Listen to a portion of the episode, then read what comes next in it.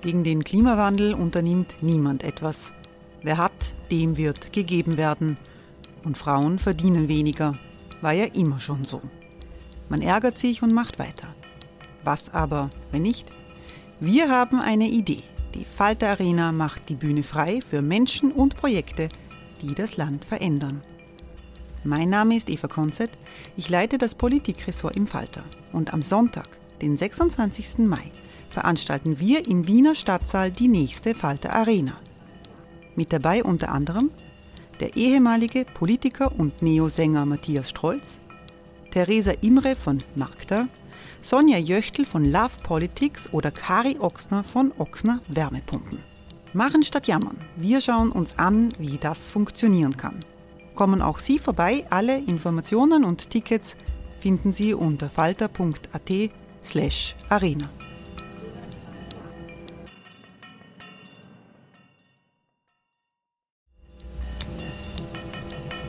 Falter-Podcasts werden durch Werbung unterstützt. Das hilft bei der Finanzierung unseres journalistischen Angebots. Hereinspaziert durch unser Burgtor. Ob Burgherr, Ritterin, Stallbursche oder Gauklerin. Die Burg Liechtenstein in Maria Enzersdorf bei Wien lädt zu Erkundungen ein und weckt bei Groß und Klein die Abenteuerlust. Erbaut im Jahr 1130 ist die Burg bis heute zu 60 Prozent im Originalzustand erhalten. Waffenkammer, Turmzimmer und Ritterstube. Die Stammburg der Fürstenfamilie von und zu Liechtenstein bietet Einblicke in das Leben im Mittelalter. Besuchen Sie uns jetzt in der Erlebniswelt Burg Liechtenstein. Jeden Sonntag mit eigener Kinderführung. www.burglichtenstein.eu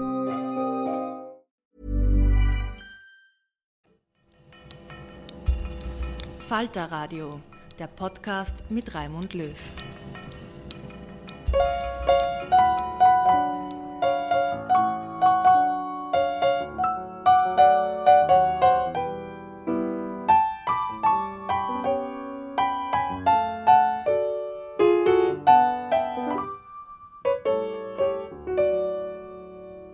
Wenn der Wiener an Schaß lust, macht der Herrgott schönes Wetter und die Engel, die schnuppern dazu. Und der Petrus ruft, Wolken geht's, wie schall's erst später, wann der Wiener an Schaß lust, gibt's Ruhe. Und der Herrgott da droben tut den Petrus erloben, weil er das, was ich hört, so gut weiß. Denn es gibt nix so Risches, so gemütliches, Fesches wie den goldenen Werner Schaas. Denn es gibt nix so Risches, so gemütliches, Fesches wie den goldenen Werner Schaas. In Indien, in China, da sind keine Wiener, was dort passiert. Sehr herzlich willkommen, meine Damen und Herren, im Falterradio. Gehört haben Sie gerade natürlich Helmut Qualtinger den legendären Schriftsteller, Schauspieler und Kabarettisten. Mit dieser Qualtinger Textprobe begann eine Wiener Vorlesung der ganz besonderen Art unter dem Titel Helmut Qualtinger eine Annäherung. Gestalter ist der Regisseur Max Gruber, der Fundstücke aus den verschiedensten Archiven aufgetrieben hat und sowohl kenntnisreich als auch kurzweilig durch diese Veranstaltung führt. Die Fotos, die er zuspielen lässt, die werden beschrieben und erklärt. Qualtinger hat mit seinem Stück Der Herr Karl dem Opportunismus vor, während und nach der Nazizeit in unseren Breitengraben ein literarisches Denkmal gesetzt. Sie hören Biografisches aus Qualtingers Leben und seinem künstlerischen Schaffen. Zu Wort kommt der Schauspieler selbst in historischen Aufnahmen, mit dabei Literaturkritikerin und Journalistin Brigitte Schwenz-Harand sowie der Schauspieler und Sänger Robert Reinagel gemeinsam mit Gestalter Max Gruber, hören Sie sich das an. Ich denke, bevor wir loslegen, sollten wir vielleicht Helmut Qualtinger, den Sie zur Einstimmung vielleicht schon gehört haben, beim Betreten des Saals, gleich mal die Stimme erteilen und ich bitte die Regie um Zuspielung 1.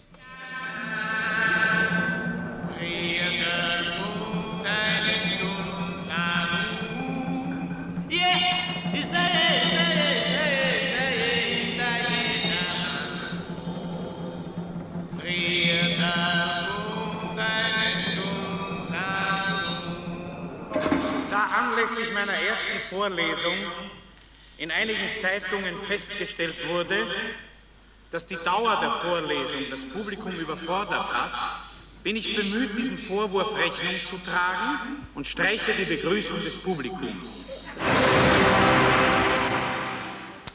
Ja, dieses Fundstück findet sich äh, in einer ganz besonderen CD von den 60 Schallplatten, die Qualtinger eingespielt hat. Äh, ist eine Gesamtaufnahme, ein Querschnitt durch Qualtingers Schaffen. Sie erschien bei Preise Records, aber sie war gedacht für das deutsche Publikum wurde aufgelegt von einer deutschen Fernsehzeitschrift, um Helmut Qualtinger dem deutschen Publikum näher zu bringen.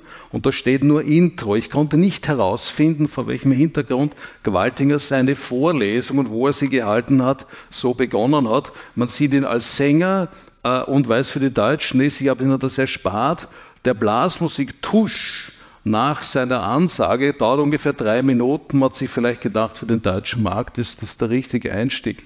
Aber äh, ich habe das jetzt an Anfang gesetzt, weil es Gewalt natürlich gleich in vielen Facetten zeigt. Und meine erste Frage wäre, was vor diesem Hintergrund von diesem unglaublich reich differenzierten Schaffen von Helmut Qualtinger wären aus der Sicht der Literaturexpertin heute die ersten Assoziationen mit seiner Persönlichkeit? Na, ich muss natürlich jetzt mit dem Einstieg beginnen. Also diese großartige Ironie ist ja äh, äh, schon gewaltig und damit zusammenhängt ja auch, weil, weil du sagst, äh, man weiß gar nicht genau, was, wo, wie da zu eruieren ist. Ich verbinde mit ihm auch diese Legendenhaftigkeit. Also vieles begegnet einem äh, über Gewaltinger. Man weiß nicht, ist das wahr? Hat das irgendjemand gut erfunden? Hat er selber mal gut erfunden? Auch äh, Sprüche. Ich glaube, es ist auch nicht alles, was gesagt wurde von ihm, was einem so übermittelt wird. Also die Legende Gwaltinger ist ja schon für sich eine große äh, literarische Sensation und äh, der Literaturkritik durchaus äh, würdig äh, betrachtet zu werden. Dann hast du ja schon gesagt, ähm, etwas, was ja weniger bekannt ist, vielleicht sogar, weil der Schauspieler so im Vordergrund steht und der, der Kabarettist und sehr viele ihn immer mit Lachen und lustig verbinden, wie viel er geschrieben hat, was ihm auch wichtig war. Wir werden da sicher noch dazu kommen.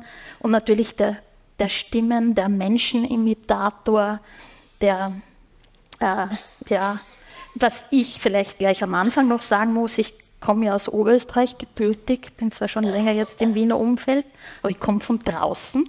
Das merkt man immer noch. Also ich muss mich immer noch so ein bisschen hineingraben ins Wienerische, ins, äh, in die wienerische Kultur. Und für mich als Oberösterreicher war er zunächst einmal so ein typischer Wiener. Also da lerne ich jetzt das Wienerische kennen, bis ich draufgekommen bin. Der sagt vielleicht viel mehr über Oberösterreich, als uns lieb ist. Ja, so, vielleicht wohl zum Einstieg. Ja. Wie Godard gesagt hat, wir sind im Kino, nur das Regional ist universell gültig. Und äh, Qualtinger, was, was das Regionale betrifft, das, was Egon Friedel als hundertköpfiges Ungeheuer bezeichnet hat, nämlich das vielstimmige Genie, der nämlich alles kann, der kein Spezialist ist, sondern unendlich viel beherrscht. Und äh, wenn man sich mit dem Werk auseinandersetzt, ist er berühmt für seine Lesungen und vor allem für seine Imitationen. Und Imitationen hat natürlich als Menschenimitator, hat er sich selbst bezeichnet in einer grandiosen Demut gegenüber seiner eigenen Größe, was natürlich eine unglaubliche Untertreibung dessen ist, was er tatsächlich war. Er hat gesagt, das würde auf seine Visitkarte draufschreiben. Und, äh, aber wenn er ein Imitator war, dann kann man eines sagen, das Imitat hat oft das Original als Fälschung entlarvt. Und äh, in dem Sinne, du als Kollege und mit einem derart legendenhaften Menschen, einer Persönlichkeit wie Gewaltinger konfrontiert, auch teilweise Texte vortragen, die, die, die man mit Gewaltinger im Ohr hat. Ja. Was sind deine ersten Empfindungen bei der Begegnung mit jemandem, der äh, eine derartige, einen derart schweren Schatten wirft? Na, da muss man entscheiden, äh, unterscheiden zwischen, zwischen dem, was, was ich als, als Kind empfunden habe, weil ich da bin, bin gebeizt worden vom, von meinem Vater mit, äh, mit, mit, den, mit den Liedern, vor allem den Atman-Vertonungen vom Kölz, äh, die der Qualtinger gemacht hat. Äh, und das war ein nie zu erreichender Maßstab, nicht einmal ein Vorbild, sondern einfach jenseits. Und dann äh, äh, wird man irgendwie äh, größer und dann denkt man sich, man macht ja in irgendeiner Art und Weise ein Stück weit von diesem Beruf auch selber. Und da kommt es äh, zu verschiedenen Dingen. Das eine ist, dass die Legendenhaftigkeit natürlich, also wie du gesagt hast vorher, äh, man weiß nicht, ob diese Zitate oder diese ihm zugeschriebenen Saga alle stimmen. Ich glaube, ich kenne eine Menge Menschen, die so gerade ein bisschen älter waren äh, oder sind als ich, äh, die sich ihre jeweilige Gewaltiger Legende erfunden haben, um zu sagen, ich habe auch mit ihm was Tolles gehabt. Ähm, ich habe nichts Tolles gehabt, weil ich habe im Altwin gesehen und habe mir gedacht, na, wenn ich jetzt hingehe und sage, sie sind toll, was soll er jetzt sagen? Äh, na oder ja, ich weiß. Also, äh, das war so, also ich habe mich wirklich mehrere Tische weiter weg hingesetzt und mir gedacht, den, lasse ich in Ruhe. Äh, aber, Ja, aber diese, diese, das Tierstimmen-Imitatorhafte, das interessiert mich sehr. Und da gibt es eben zwei Möglichkeiten. Man imitiert Menschen, die man liebt, oder man imitiert oder man, man ent, enthüllt äh, Strukturen in der Sprache von jemandem, äh, den man nicht liebt. Und ja, also da bin ich schon auf der Spur. Der Liebe. Der Liebe. Ja, das ist schön. Ähm, Und das gibt mir gleich Stichwort für die Zuspielung 2, die können wir jetzt einspielen, während wir uns über die Kindheit Helmut Gwaltingers unterhalten, weil er war sicher ein geliebtes Kind, wuchs im liebevollen Haushalt auf. Er wurde geboren am 8. Oktober 1928, wuchs in der Landstraße auf. Äh, Sein Vater Friedrich war Mittelschullehrer für Physik, Chemie und Mathematik. Seine Mutter führte den Haushalt, war aber ein sehr künstlerisch veranlagter Mensch. Sie hat Puppen genäht, Kinderbücher geschrieben und sie führte ein unglaublich liebevolles Tagebuch über ihren Bubi. Und äh, da sehen Sie ein paar Auszüge daraus. Und äh, man sieht schon eine unglaubliche Geborgenheit des kleinen Helmut in dieser Familie. Und er war aber sehr adrett, und wurde von seinem Vater äh, ferngehalten den anderen Kindern. Also man legte hier sehr Wert auf den gutbürgerlichen Umgang des dritten Bezirkes. Und äh, was man dazu sagen muss, es gibt ein herrliches Zitat, würdest du das vorlesen, Ja. was er gesagt hat über seine Kindheit, wie er ausgeschaut hat? Ich sah aus wie ein kleiner Staatsbeamter auf Mittagspause. Ja. Selbstbeschreibung Gewaltigers äh, in dem wunderbaren Buch von äh, Michael Kellmann und Georg Biron äh, über Helmut Gewaltiger, wo er das über seine Kindheit zum Besten gegeben hat. Äh, es gibt dann noch eine Anekdote über seine Volksschulzeit und äh, da wurde die Kinder, die Klasse gefragt, die Tafelklasse, was ist denn ein wichtiger Tag im Leben? Und die haben gesagt, der Nicolo und Christkind und Osterhase und der kleine hat gesagt, ja, der Tag, an dem man stirbt. Und äh, vielleicht hat sich da schon etwas abgezeichnet. Und er hat dann später gesagt, ich war schon als Kind nicht jung. Ähm, nach der Volksschule ging es in die Mittelschule und da muss man dazu sagen, äh, er bekam mit acht Jahren ein Puppentheater geschenkt von seinem Vater, der sonst eher darauf war, dass der Bub ein Naturkind wird. Er hat ihn durch unzählige Wanderungen gequält in die Natur hinaus mit dem Ergebnis, dass Helmut Qualtinger ein unglaublicher Stadtmensch wurde. Und äh, also das ist nach hinten losgegangen. Äh, und zu seiner Mittelschulzeit hat Helmut Qualtinger Folgendes gesagt. Ich, ich war einfach unangenehm. Ich habe harmlos tun können und war trotzdem unangenehm. In der Volksschule ist es gut gegangen. Wir waren eine klasse Partie und dann plötzlich auf der Mittelschule ist überhaupt nichts mehr gegangen. Es kann an mir liegen oder am damaligen Mittelschulsystem oder an der Zeit. Ich weiß nicht. Wir waren viel Unangenehme in der Klasse. Aufsässigkeit, Bosheit, Wut, Aggression. Es waren keine lustigen Schulstreiche. Und auf diese Weise hat sich Helmut Qualtinger durch fünf Gymnasien gearbeitet. Und äh, ich bitte um das Bild Nummer, jetzt muss ich den Überblick nicht verliere. Ähm, die arme Regie hier nicht wähle. Ja, das Bild Nummer drei, das ist das Foto von Qualtingers ambulanten Puppentheater.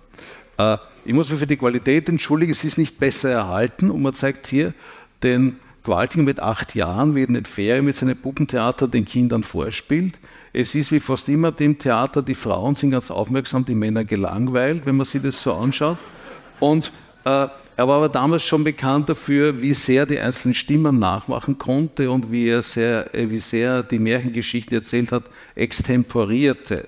Aber äh, er hat dann dieses ambulante Puppentheater auch in seiner Schulklasse äh, vorgeführt und hat dort seine Klassenkameraden begeistert mit seinen Aufführungen und hat aber dann schon auch die ersten Kehrseiten des Erfolgs miterlebt, weil nachdem er Riesenerfolg mit einer seiner Aufführungen hatte, wurde ihm von den Klassenkameraden aufgelauert und die haben ihm sein Puppentheater ruiniert.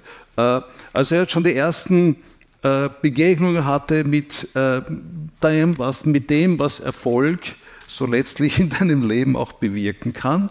Man hat auch Neider.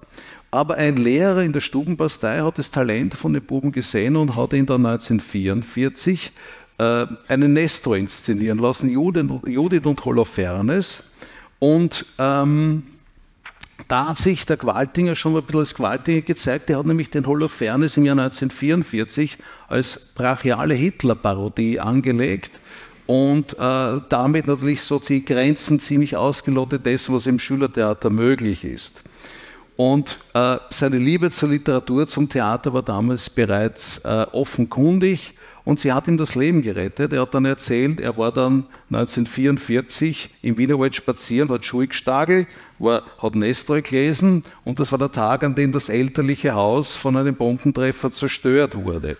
Die Familie musste dann viermal übersiedeln im Jahr 44 und jedes Haus, in das sie gezogen sind, hat einen Bombentreffer bekommen, worauf es hieß, der Helmut zieht die Bomben an. Und äh, die Familie flüchtete dann aufs Land, aber der Qualtinger ist in Wien geblieben und wurde dann äh, und hat dann eine ganz, ganz wichtige Begegnung äh, gehabt mit Michael Kellmann, die sein Leben nachhaltig beeinflusst hat. Und darum würde ich die Regie jetzt um die Zuspielung Nummer 4 bitten. Ich habe den Helmut kennengelernt im Jahre 43 oder 44 in einem Wiener Lokal namens Maikisch Stübel. Da trafen sich gelegentlich Drückeberger und vaterlandslose Antifaschisten, Schwarz- und Schleichhändler und darunter auch der sehr junge Helmut Waldinger, der teils vor der Gestapo und teils vor seinem Vater auf der Flucht war. Er war in einem antiväterlichen, antiautoritären Jugendstress, der ihn eigentlich nie verlassen hat. Ja, äh, antiautoritärer Jugendstress. Es gibt da immer die ewige Frage in, in der Literaturbetrachtung, wie sehr man Parallelen ziehen kann zwischen der Biografie eines Künstlers und letztlich seinem Werden, seinem Werdegang und seinem Werk. Äh, welche, welche Position würden Sie dazu beziehen? Der Qualtinger selber gesagt, weil äh, sein Großvater ist mit Großvater vom Hitler in die Schule gegangen und hat gesagt, also der war schon ein Trottel, aber dass das aus dem Kind wird, man weiß ja nie, was aus einem Kind wird. Aber das nur als Anekdote am Rande. Aber bei Qualting hat sich schon die Liebe zum Theater sehr, sehr früh gezeigt und, und die hat er durchgezogen und ganz konsequent. Ähm, ist es ein speziell qualtingisches äh, Talent, das sie hier gezeigt hat, oder, oder ist es etwas, was sie in Schriftstellerbiografien am Weg zum Schreiben, zum Künstlertum schon in der Kindheit angelegt sehen? Ich finde, das ist sehr schwer zu beantworten und ich meine, es gibt ja Leute mit ähnlicher Kindheit und sie gehen trotzdem sehr unterschiedliche Wege. Der eine wird Schriftsteller und der andere ganz was anderes. Ähm, ich sehe jetzt, vielleicht kann man das ergänzen noch, diese Lebensgeschichte jetzt ja, mit der Lesegeschichte. Ja. Und äh, Gwaltinger, das wird ja auch überliefert, äh, dass er sehr viel gelesen hat. Und eben nicht umsonst hat er Nestroy es äh, am Anfang schon einmal inszeniert, also Nestroy geliebt. Und ich sehe da eher die Spur, wo, wo was aus ihm geworden wird. Also für mich ist vollkommen offenkundig, wenn ich Gewaltinger höre, warum ihm Nestroy gefallen hat.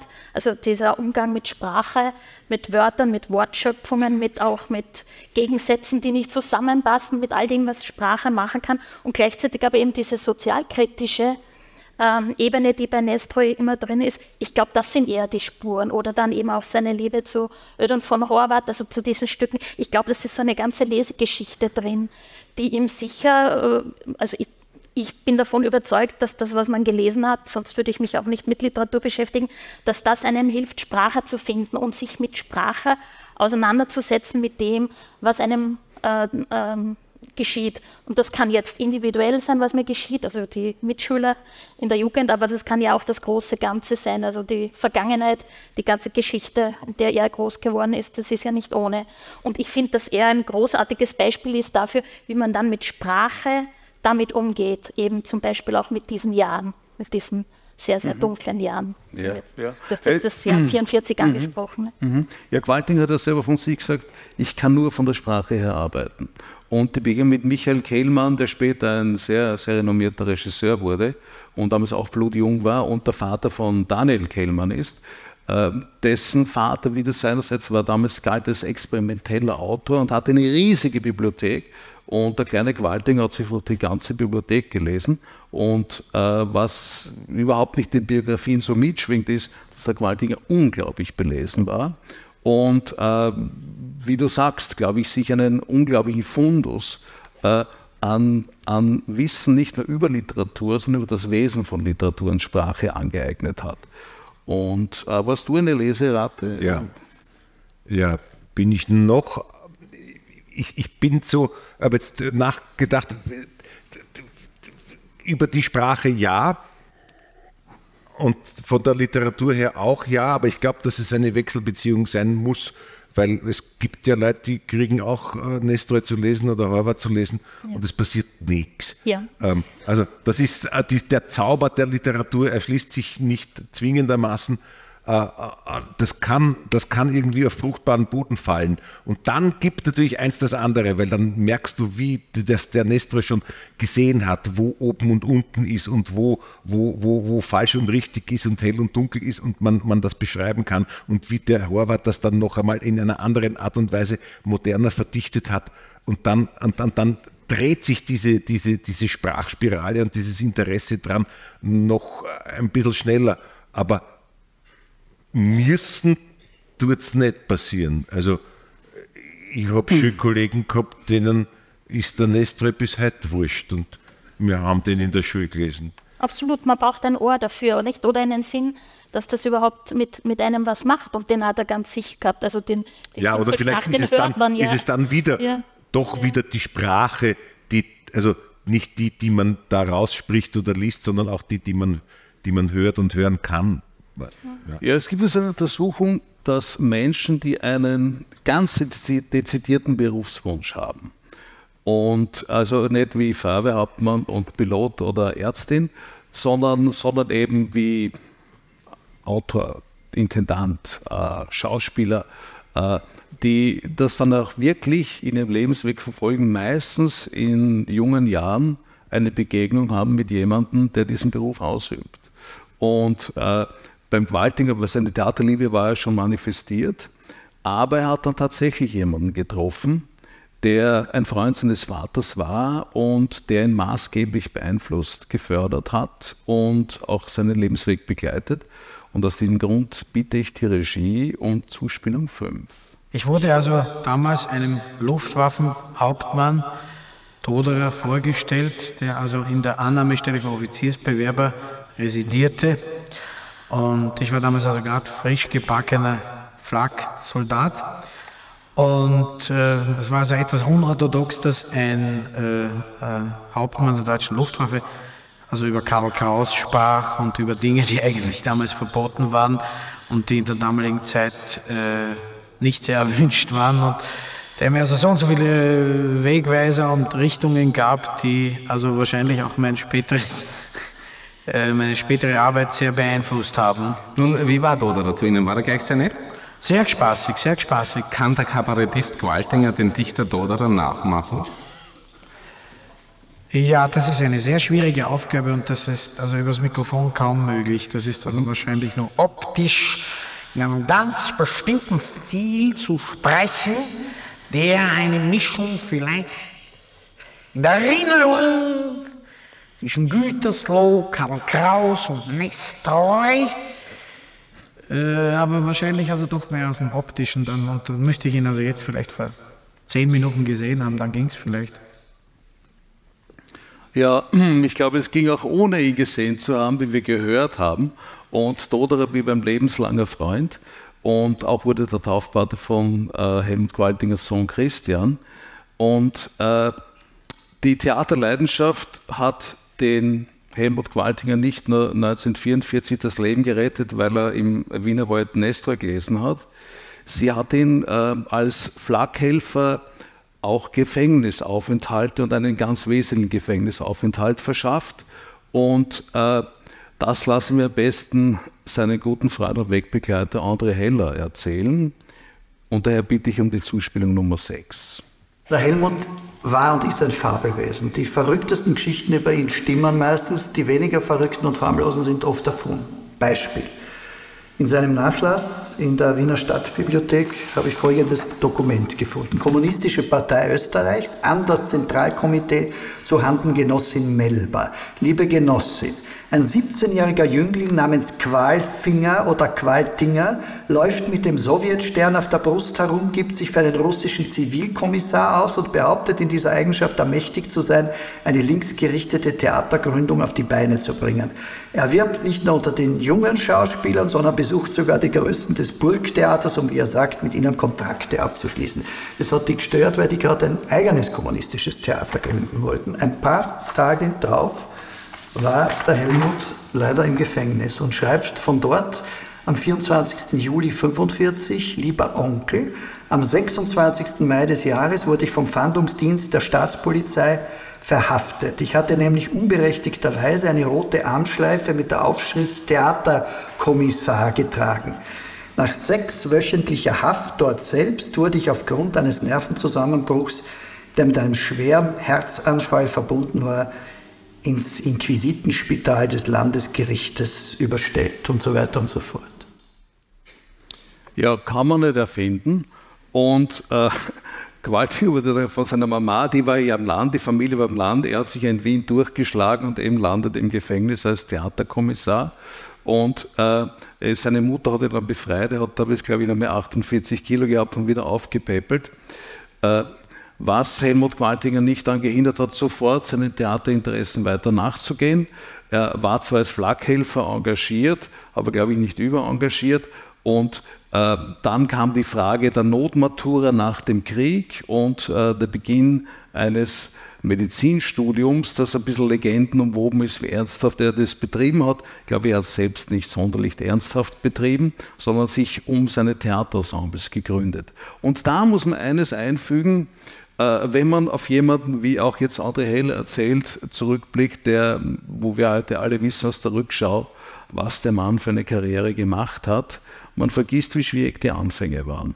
Und äh, André Hell hat bei einem anderen Atlas mal gesagt, äh, es war eine Laudatio über H.C. Artmann, dass H.C. Artmann ein untypischer Österreicher war, denn er wollte, dass aus den Leuten was wird. Und äh, damals traf Helmut Qualtinger auf Widerstände, äh, die vielleicht nicht ganz unbekannt sind, über die wir uns vielleicht unterhalten sollten. Und äh, das erste ist wieder ein Zitat äh, von André Heller, der das Biotop Dorothea-Gasse 6 beschreibt, in dem sich das Café Havelka befindet.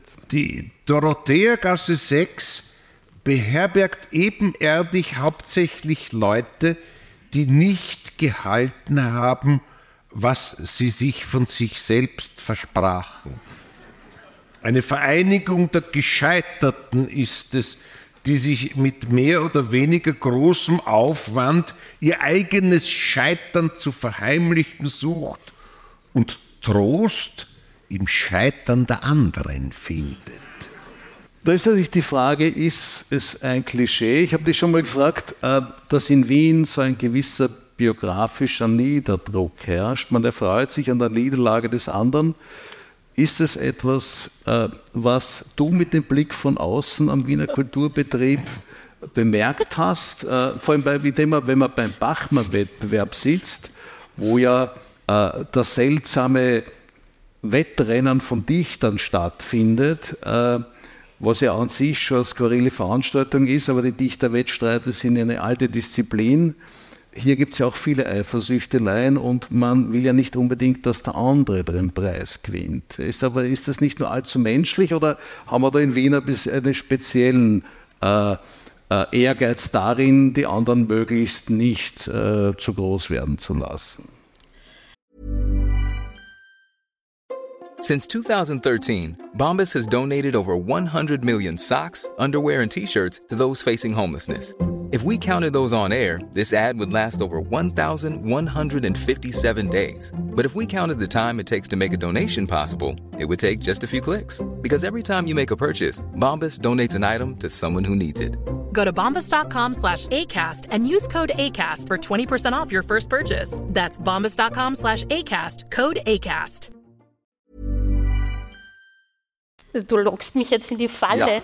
Ich, was soll ich jetzt sagen? Jetzt sitze ich mitten in Wien als, ich habe schon zugegeben, gebürtige Oberösterreicherin. Da kann ich jetzt ja nur in die Klischeefalle tappen. Also äh, ich, ich, weiß nicht, ob das diese, diese Art äh, des Umgangs miteinander in Wien spezifisch ist.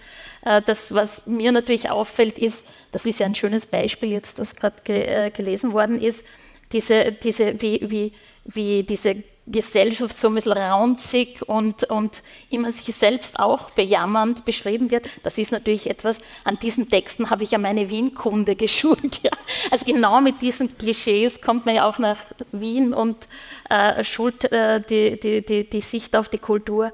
Ähm, ob das jetzt vom Betrieb her, ähm, also ich muss sagen, ich höre gerade, weil du sagst Bachmann-Preis, wenn man dort mit deutschen Kollegen redet, dann äh, geht es dort auch nicht immer ganz fein zu. Also ich würde mal sagen, diese Art von Umgang, dass man nicht unbedingt andere groß werden äh, lassen kann, würde ich jetzt nicht unbedingt das typisch Wien bezeichnen. Kann andere auch.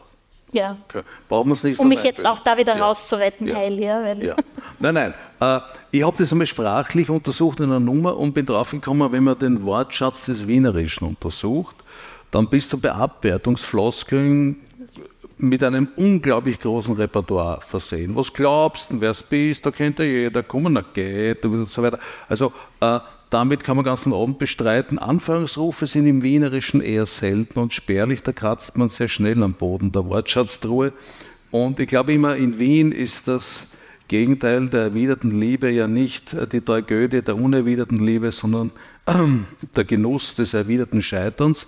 Und äh, ich glaube schon, dass wir hier gewisse, wir freuen uns zumindest an diesem Ressentiment aus. Würdest du das unterstreichen? Vor allem, wir haben so ein schönes Zitat von Franz Schuh und dem Musil, aber vorher würde ich dich um deine eigene Meinung bitten, weil du dich ja auch in diesem Biotop bewegst. Ja, aber ich freue mich nie, wenn wer scheitert. Ähm, ja, natürlich sind, also, wir sind es nicht anders gewöhnt. Der, der, der, Kollege, vor, vor vielen Jahren hat, hat Kollege Mertens aus Hamburg gebürtig äh, dem Kollegen Ovzarek, der zwar auch nicht, ich glaube, nicht wirklich in Wien, sondern in, mit seinen Eltern auf Tournee irgendwie aufgewachsen ist und dann aber sehr bald Wiener werden musste, ähm, nach der Probe gesagt, Niki, das fand ich ganz toll. Und er hat gesagt, das war sie selber, das Arsch war. Nein, ich, ich, ich, ich fand es wirklich toll. Jetzt hör auf, was, was willst du von mir? Ich weiß nicht, dass das nicht gut war. Mit euch kann man nicht reden. ähm, wir, wir halten es nicht für möglich, dass Lob äh, oder Anfeuerung oder, oder Unterstützung ehrlich gemeint ist. Und das ist natürlich ein ein Problem, glaube ich, also an dem ich in diesem Wien meiner Kindheit schon auch sehr gelitten habe, aber dass sich jetzt vielleicht doch ein bisschen ändert. Das ist ja, wir sind ja nicht mehr im gleichen Wien. Also nicht, nicht mehr in dem, wie ich Bur war und schon gar nicht mehr in dem, wie der Qualdinger äh, jung war. Ich glaube, dass sich da schon was tut. Wir haben, naja, nein, reden wir nicht von Politik. Ja. Äh, Na schon vielleicht. Also es ist zwischendurch ja vieles besser geworden gewesen. Ein Zwischenhoch. Ja. In einem langen Formtief. Ja. Ja. Lassen wir das so stehen. Äh, Ich aber- möchte nicht glauben, dass Ja. wir wieder in dieses Tief zurückgefunden haben müssen. Gut, Qualtinger Also- war ja ein hochpolitischer Mensch und hat darunter auch sehr gelitten, auch schon damals. Also das Zwischenhoch dürfte ein kurzes gewesen sein. Und äh, abgesehen davon gibt es einen wunderbaren Befund von Franz Schun, von Robert Mosel. Ich glaube, den sollten wir jetzt schon vortragen, weil der schon zeigt, also auch was du angesprochen hast, es ist nicht nur Wien, es ist wahrscheinlich auch schon die ganze Donaumonarchie davon erfasst gewesen, von einem bestimmten Verständnis, das dem übertriebenen Ehrgeiz der Zeitgenossen doch äh, eine gewisse Widerständigkeit und Skepsis gegenübergestellt hat. Wien ist eine Hauptstadt des Ressentiments, in der man den Trost für das eigene Scheitern gerne aus dem Scheitern der anderen bezieht. Musil zum Beispiel hat seinerzeit diese zum Gemeinschaftsgefühl gesteigerte Abneigung gegen den Mitbürger, diese wechselseitige Anerkennung des österreichischen Individuums durch das Misstrauen seines Nächsten aus dem Staatsleben der Monarchie hergeleitet. Es hatte sich bloß die Abneigung jedes Menschen gegen die Bestrebungen jedes anderen Menschen, äh, in der wir heute alle einig sind, in diesem Staat schon früh und man kann sagen, zu einem sublimierten Zeremoniell ausgebildet. Robert Musil. Und äh, man kann dem vielleicht entgegenhalten, ähm, einen Satz, weil wir ja hier in einem Kino sehen, von Pier Paolo Pasolini, der gesagt hat, warum die Dinge tun, wenn es so schön ist, sie zu träumen.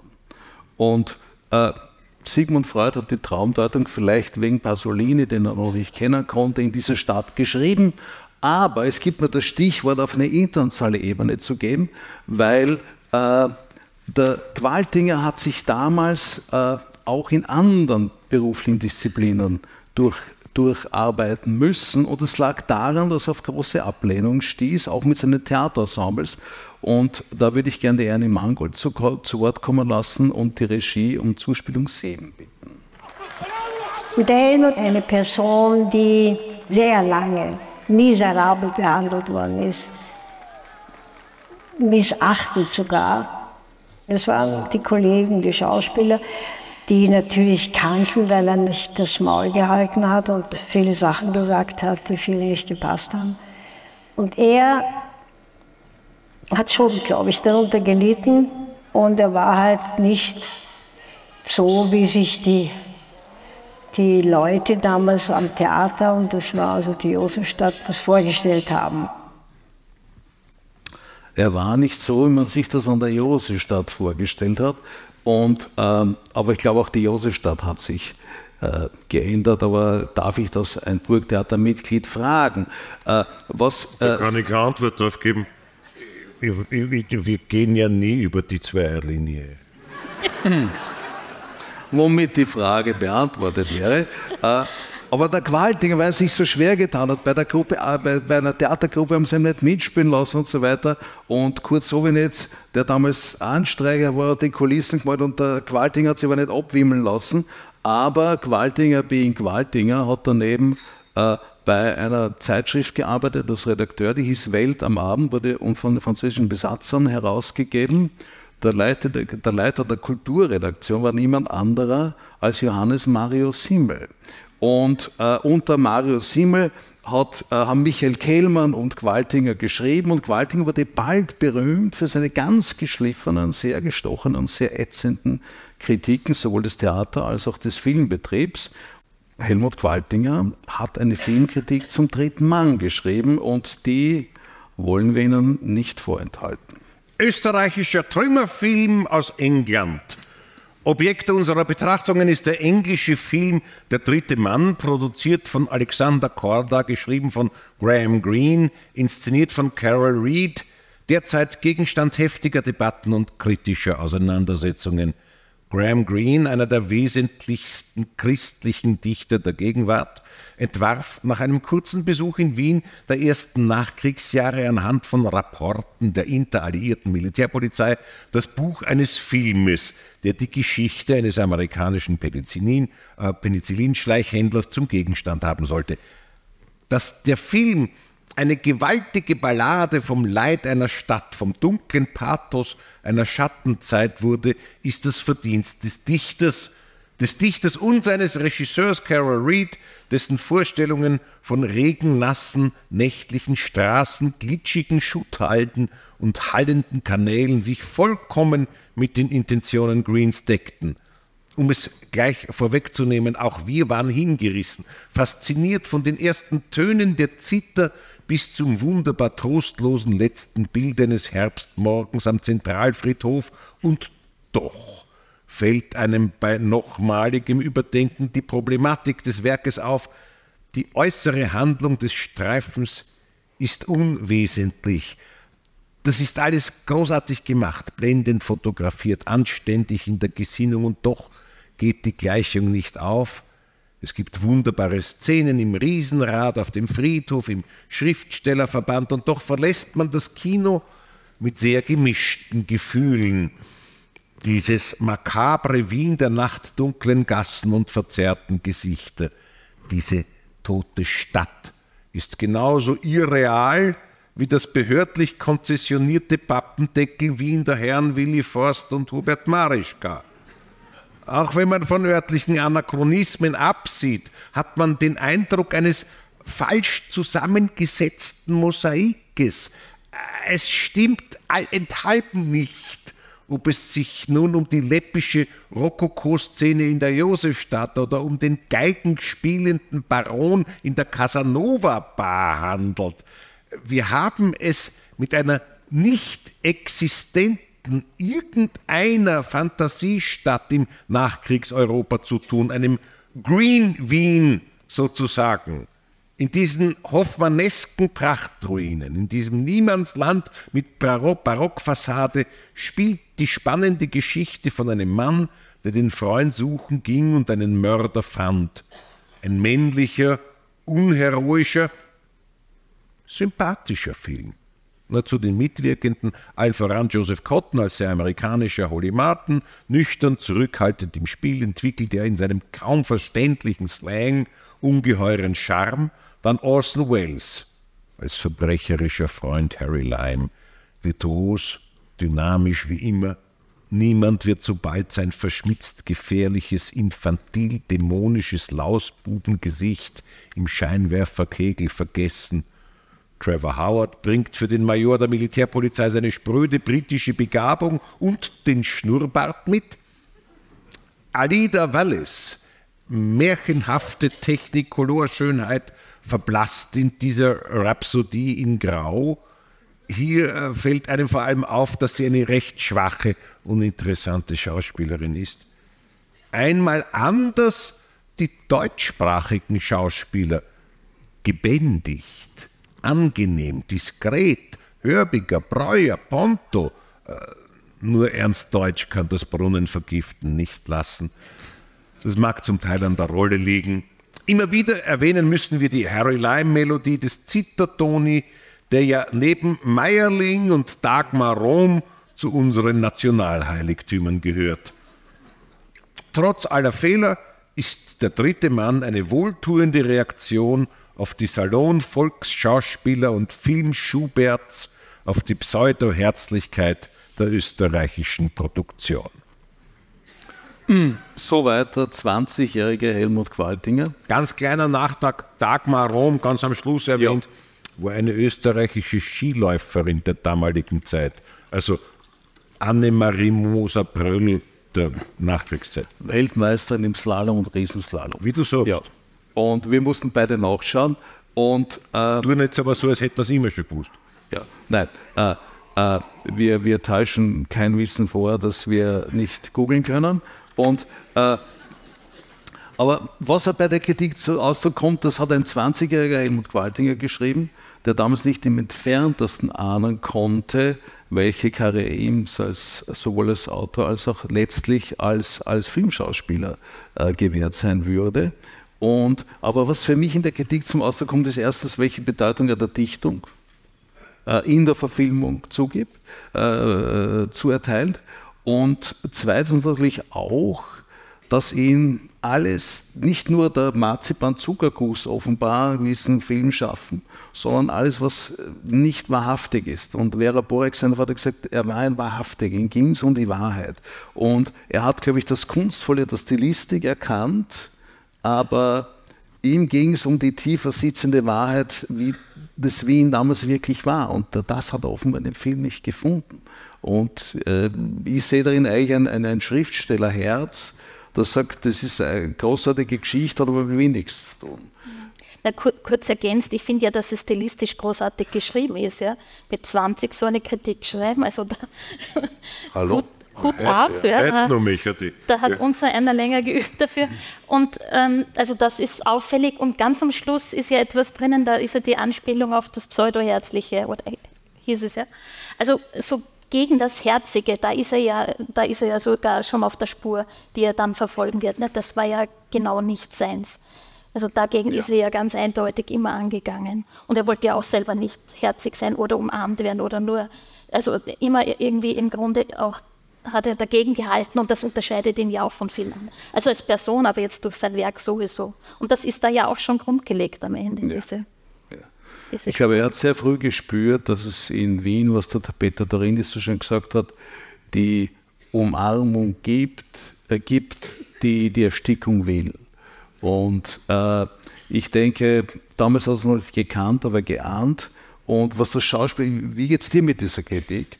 Äh, Wasser zum Pappendeckel Wien und vor allem zum Schauen, weil du sagst, gebändigt und natürlich. Und geht ja tadellos. Ähm, ja. Äh, weil man kann ja, also dann, man kann ja das eine wie das andere. Man braucht, glaube ich, in, in, in, beiden Fällen, also jetzt nicht als, als, als Kritiker, sondern, sondern als Spielender, äh, man braucht da gegenüber und man braucht, also dass einem sagt, äh, ob das in Ordnung ist. Und dann muss das Gegenüber wissen, worum es geht und man selber auch. Prinzipiell. Und manchmal ist man da nicht so sicher, weil der Apparat ist ja, das ist ja groß, das ist ja alles aufwendig beim Drehen und so und dann, und da verdurrt man sie. Und dann ist man vielleicht auch von sich selbst ein bisschen zu sehr überzeugt und, und dann, und dann äh, oder, oder zu schwach, um, um zu widerstehen und dann wird es halt Schlagobers, was nicht unbedingt schlecht ist. Nicht? Das kann ja auch gut schmecken. Aber zu viel, wenn man Schlagobers mit Grammelschwalz vermischt zum Beispiel, dann wird es nicht bekömmlich. Und das, glaube ich, auf da, darauf bezieht er sich eben, dass, dass, dass die gebändigt, angenehm, diskret spielenden äh, äh, Kollegen und Kolleginnen, äh, die haben natürlich in Sachen mitgewirkt, die grauenvoll sind. Aber äh, ja, er auch und ich auch schon. Ja. Äh, und weil du das angesprochen hast, wie gut das geschrieben war, im selben Jahr, als er die Kritik geschrieben hat, hat es der Gewaltiger dann geschafft, tatsächlich sein erstes Theaterstück auf die Bühne zu bekommen. Es hieß Jugend vor den Schranken. Es wurde am 28. März 1949 im Landestheater in Graz aufgeführt. Und äh, da wollen wir jetzt ein bisschen was davon vorlesen, weil es ist ein das Drama eines ganz jungen Mannes in jeder Bedeutung dieses Wortes. Du kennst das Stück auch, wollen wir uns dann nachher kurz darüber lassen. Es beginnt damit, äh, zur Einladung steht eine äh, Großstadt irgendwo in Europa nach einem großen Krieg. Staatsanwalt zum Publikum. Meine Damen und Herren, Sie wurden heute als Zeugen zu einem Prozess vorgeladen, der mit Recht seit Wochen das Interesse der Öffentlichkeit in Anspruch nimmt. Ein junger Student hat zwei Menschen getötet. Wir alle haben nun zu entscheiden, ob der Angeklagte schuldig zu sprechen ist oder nicht.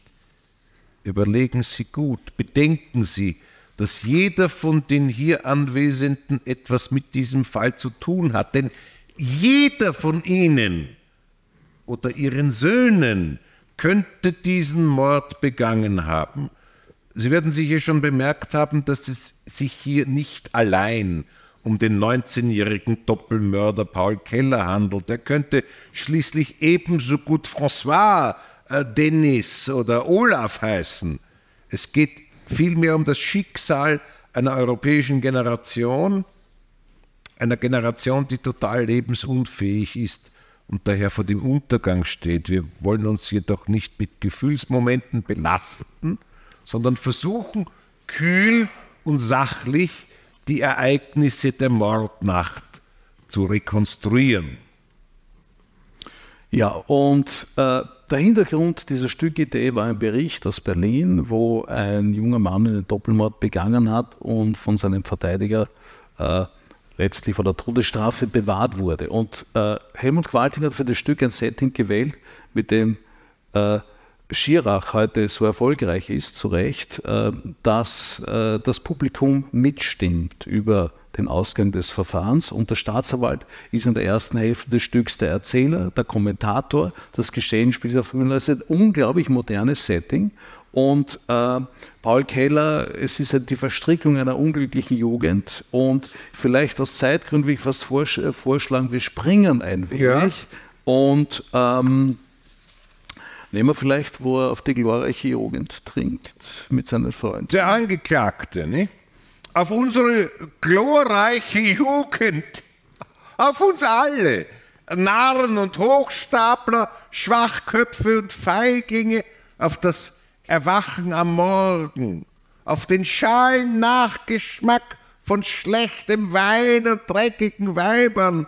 Auf unseren ewigen seelischen Katzenjammer. Auf unser widerliches Selbstmitleid auf uns, für die man alles getan hat und immer nur das Beste gewollt hat, an unsere Zukunft, die an Scheußlichkeit sogar die Vergangenheit in den Schatten stellen wird, auf das Grau in Grau unseres Daseins, auf uns, die wir so glücklich sind, auf unsere verfluchte, wunderbare Jugend, Ex, Paul Keller, ein Text, ein Theaterstück vom jungen Qualtinger.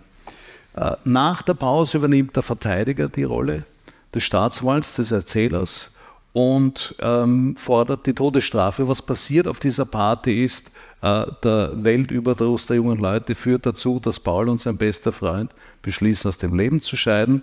Der Freitod scheitert und im Gerangel um die Waffe kommen äh, der beste Freund und wer andere zu Tode und es kommt zur Anklage. Das ist der ganze Prozess. Ich denke, es ist fast unmöglich bei diesem Stück nicht de äh, zu denken an Jugend ohne Gott, an Magic Afternoon, an auch Funny Games von Haneke. Äh, du hast das Stück gelesen. Wie, wie, wie würdest du es beurteilen, einordnen?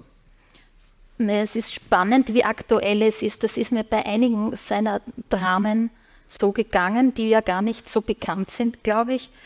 Ähm, das ist so, dass man es überhaupt nicht aktualisieren müsste und man könnte es so spielen. Also es ist auch gar nicht unbedingt jetzt so ganz, ganz und gar zeitbezogen und das gilt für viele seine Sachen. Wir können beim Herrn Karl dann auch noch drüber reden, der ja ganz konkrete Daten drin hat und trotzdem immer aktuell bleibt. Ähm, das ist natürlich toll, wie da die Figurenrede auch eingesetzt wird. Und das ist natürlich auch wieder das Spannende am Theater, dass da natürlich das unmittelbare Denken oder Tun ja ganz als, anders als bei der Prosa wirklich einfach ins, ins Publikum hineingeht und man hört das ja und muss äh, darauf reagieren. Das Publikum hat ja ganz empört reagiert, reagiert und hat ja dann sogar am Schluss die Todesstrafe für den Autor gefordert. Also nur, dass wir mal sehen, in welcher weil wir oft sagen, wir sind jetzt in der Empörungswelt, die halt so, wenn man sich das anschaut, die hatten ja auch Polizeischutz dann bekommen, glaube ich, die Schauspieler noch während der Aufführung. Also es war, war wirklich wild in der Reaktion. Das verwundert tatsächlich, also das hat mich ja wieder verwundert, also so arg äh, kommt es einem jetzt nicht vor, aber das kann auch mit den Gewöhnungseffekten zu tun haben, mit denen wir jetzt schon. Definitiv, äh, ja. Ja, also unbedingt glaube ich auch, weil wir lesen ja auch diese Fälle jetzt jeden Tag. Äh, Im Grunde ist das ja auch voll mit den Nachrichten, auch so und zwar äh, Tötungen zum Beispiel von Jungen an jungen Menschen vollkommen ohne Grund. Also das ist ja irgendwie sozusagen die Zuspitzung dessen, wo wir sagen, des, des nicht mehr Erträglichen. Das wird da auch irgendwie mit abgehammelt. Drum hast du zu Recht äh, Jugend ohne Gott auch ein bisschen dazu äh, gewoben. Also es ist äh, eigentlich extrem Interessantes zu lesen aus der heutigen Sicht. Äh, erstaunlich, dass es eigentlich im Grund kommt mir vor, er vergessen ist, also kaum irgendwo jemals vorkommt. Also in der Literaturgeschichte, die ich da so gelernt habe, ist es eigentlich kaum äh, vorgekommen. Und äh, ich glaube, wir haben ja im Vorfeld einmal darüber geredet, was hat ihm das geschadet? Also jetzt so ein, so ein so eine Empörung, so ein Schaden nach dem, nach dem Theaterstück, hätte er eine andere Karriere vielleicht äh, ergreifen können als Theaterautor, wenn er da nicht so äh, vernichtet, unter Anführungszeichen, also jetzt so geworden wäre, dann ich glaube ja fast, äh, dass das eher fast müßig ist zu überlegen, weil ich glaube, dass da was grundgelegt ist, was Qualtinger wollte. Und du hast das vorher schon angesprochen, dieses Umarmen und geliebt werden durch den Applaus. Im Grunde, das, durch den Applaus stirbt ja oft oder durch das Mitlachen stirbt ja oft auch die Kritik oder sieht man die Kritik nicht mehr. Also eigentlich würde ich sagen, ist ihm da ja schon ganz jung was gelungen und er wollte ja immer Theaterstücke schreiben, was er eh wollte. Er wollte ja, ja. auch stören damit. Ja um ja. das Wort jetzt zu verwenden. Ja. Und das hat er da ja, ja. ganz gewaltig. Ja. ja, also es verwundert schon, weil das ist ja weit mehr als eine Talentprobe. Ja, und das Stück, äh, ich weiß nicht, wie es dir mit dem Text geht, man wundert sich eigentlich, das, das kannst du morgen auf die Bühne stellen. Ja, da gibt es am Anfang, gibt am Anfang also sozusagen eine, eine Einvernahme, wer wer ist, wer sind sie, wie heißen sie, in ganz kurzem, in einem, einem kurzen Staccato und das ist so bitterböse und es könnte, es könnte Horvath sein und das könnte jetzt jemand geschrieben haben, ähm, das ist, das ist ganz, äh, ganz großartig. In der, in, der, in der Sicht auf ähm, Freilegung von einer Form von Wahrheit, die man halt sieht, äh, ist das, ist das äh, einfach ja. in, einem, in einem Kanon, der, der braucht sich nicht verstecken, der Text. Ne? Ja. Ich, ich glaube auch, es ist ein großartiges Stück, es ist packend und ein unglaublich modernes Stück Theater. Man, kann sich, man, man wundert sich, es gab wirklich nur diese eine Aufführung, die wie gesagt unter Polizeischutz zu Ende gebracht werden musste. Er hat dann aber ein nächstes Stück geschrieben, die Reportage, die kam in Wien dann nicht zur Aufführung, weil die Regie so schlecht war, dass das Ensemble vor das Premierenpublikum getreten ist und sich entschuldigt hat, dass das Stück nicht zur Aufführung kommt. Äh, aber äh, das nächste Stück hieß dann Reigen 51 und äh, das hat er gemeinsam mit dem Michael Kehlmann und dem Karl Merz äh, verfasst. Und äh, da würde ich jetzt die Regie um die Zuspielung neu bitten. Ich sehe uns noch wie heute in meinem Zimmer in der Schwindgasse in Wien sitzen und zum Helmut sagen, du, ich habe diese Idee, machen wir einen heutigen Reigen. Einen, der jetzt spielt und teilen wir uns untereinander die Szenen auf und jeder schreibt ein paar davon und das haben wir dann getan. Und das war der erste wirklich große Erfolg, kann man schon sagen, den ein Kellertheater überhaupt in Österreich gehabt hat. Und wenn unsere österreichischen Freunde aus der Neidgenossenschaft uns nicht verklagt hätten, hätten wir damals sogar eine Premiere in New York erzielt. Mhm. Ja, der Reigen 51 war wirklich ein Riesenerfolg und hat eine ganze Aufführungsserie äh, dann hingelegt. Und wie so ist mit dem Riesenerfolg in Österreich, wo wir beim Eingangsthema waren, äh, es hat dann äh, den Fischer Verlag auf den Plan gerufen im Auftrag der Erben, die der Meinung waren, naja, eigentlich ist es ja Plagiat. Nicht? Und äh, es gab ja vorher noch andere Proteste zum Stück, weil im Stück, äh, das Stück ist wirklich ein völlig eigenständiges Werk. Äh, es ist angelehnt dass das Grundkonzept des Reigens, also man schnitzt das Reigen außer der Grundidee, dieses von dem der, der promiskuitiven äh, changierenden Beziehungen wenig zu tun ist, aber die erste Reaktion war gleich im Parlament, weil es kommt drin ein Nationalrat vor. Und der gibt Folgendes von sich. Die Politik ist eine kapriziöse Geliebte.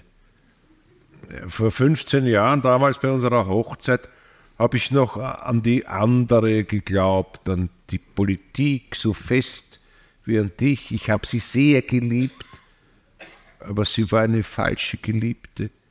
Wir haben nicht zueinander gepasst und ich nicht in ihre Welt. in diese Welt. Es war meine erste große Enttäuschung und dann habe ich gelernt allmählich, dass ich doch in diese Welt passe. Und das war dann die zweite Enttäuschung. Und die viel bitterere. Und die Figur des Nationalrats hat zu Schreierduellen im Parlament geführt, weil sich einige ÖVP-Abgeordnete darüber beklagt haben, dass hier die Freiheit der Kunst zu weit geht, wenn man doch tatsächlich einen Abgeordneten als in dunkle Geschäfte verwickelt und korrupt darstellt. Und äh, naja, das ist ja auch bis heute eine Unterstellung, die wirklich jeglicher Grundlage entbehrt. Völlig altlos. Völlig altlos.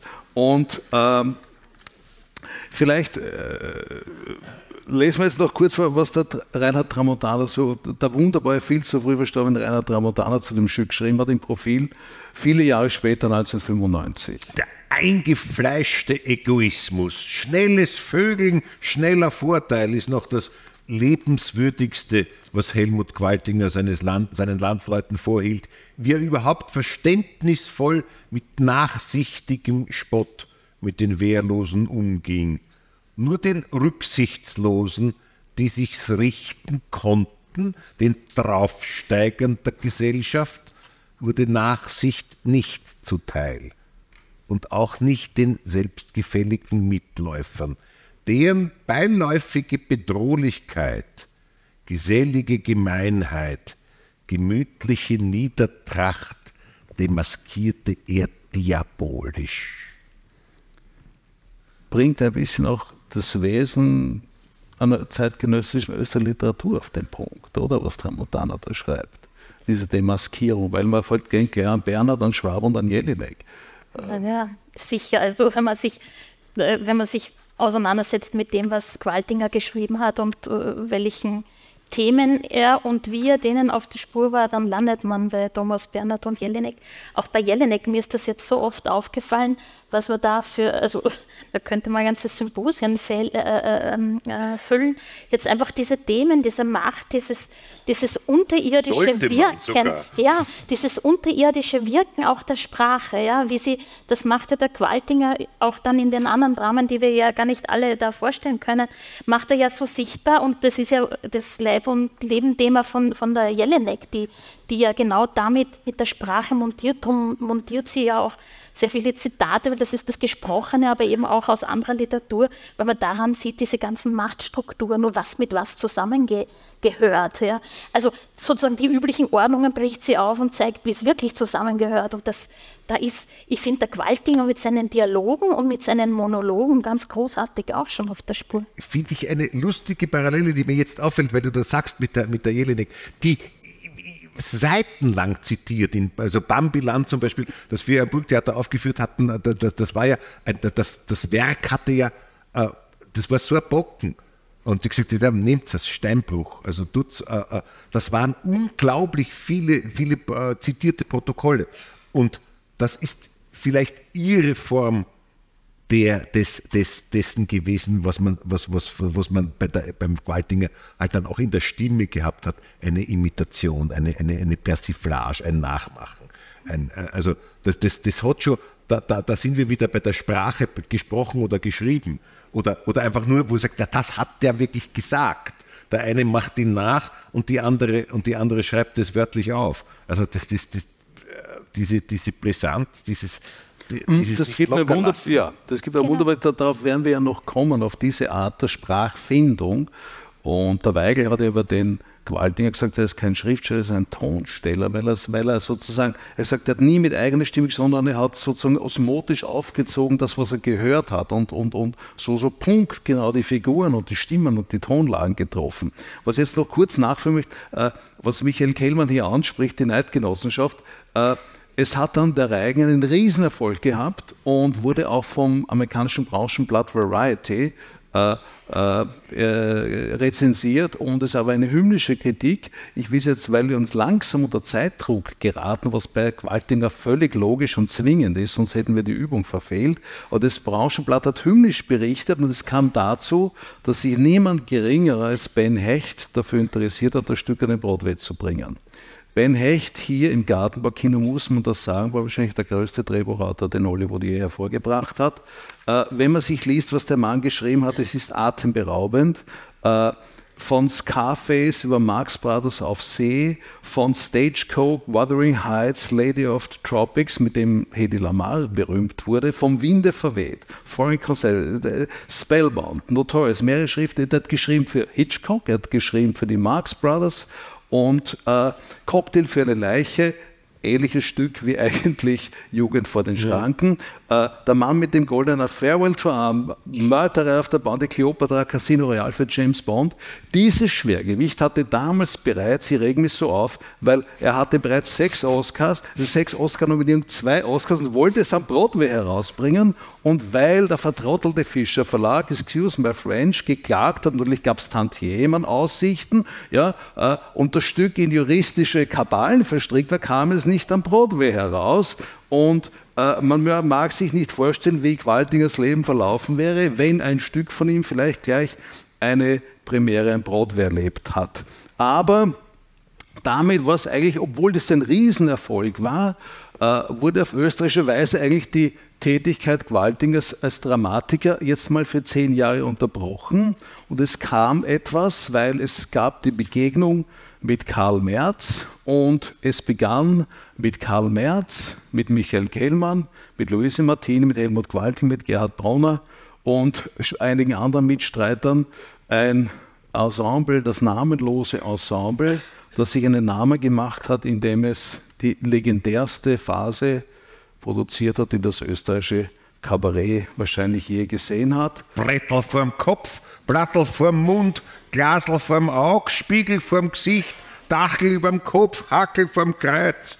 Also. Ja. Und äh, nur, nur um ein paar Beispiele zu sehen. Der geschupfte Ferl, äh, die Hausherrnsöhne, der Halbwilde, der Travnicek. Also man weiß gar nicht, wo man anfangen soll, äh, was damals alles an kabarettistischer Ikonografie geschaffen wurde. Und ich schlage einfach vor, wir schauen einmal kurz rein und bitte die Regie um Zuspielung 11. Bis jetzt, wo ich in meiner bloßen Tag fühlte, jetzt wissen's alle, in mir steckt noch was drin. In meiner großen Netze geht da jetzt der Wüte mit seiner Maschine. Drei vor, jetzt geht der Limousine vor. Schläfrig lebt der Mensch von heute Spur. Ich hab zwar keine Ahnung, wo ich hinfuhr, aber dafür bin ich schon in der Tour. Woran ich mich sehr gern erinnere, dass er sehr präzise war und dass er die Präzision und die Disziplin von allen verlangt hat. Und das finde ich wunderbar und das habe ich gelernt fürs Leben. Ich weiß noch, dass er mir mal gesagt hat, die Leute, die in die 140. Vorstellung kommen, haben genauso bezahlt wie die, die in die 14. kommen. Und die haben ein Anrecht auf eine saubere Vorstellung. Ein Spital, ein Schwitzer, ein Schwitzer, man braucht zur Seligkeit, verwahre Barone.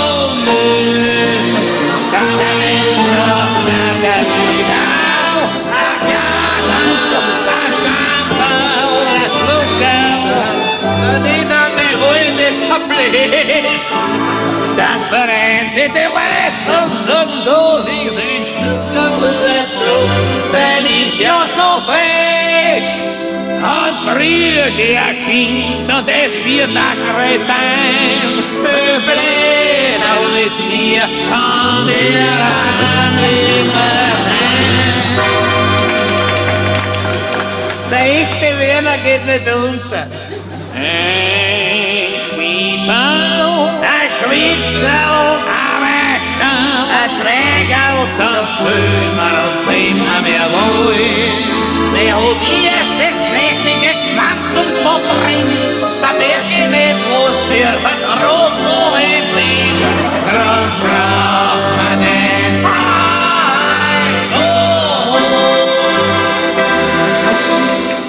Ich war mit dem Qualtinger ja die fünf Spielzeiten unserer Kabarettzeit vom Plattel von und bis Hackel vom Kreuz fast dauernd zusammen. Und ich wehre mich dagegen, dass Leute sagen, der Psoffene.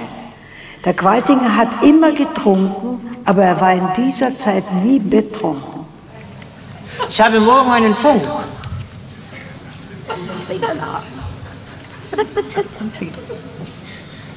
Kinderstunde, Schneewittchen. Spiel einen Zwerg. Welchen? Den vierten. Wie legst du ihn an? Hintergründig. Konventionelle Auffassung. Ich habe einmal den Siebenten gespielt in Chemnitz. Der ist eine viel bessere Rolle als der vierte. In der Bearbeitung nicht. Ich finde es ausgesprochen feige, im Funk einen Zwerg zu spielen.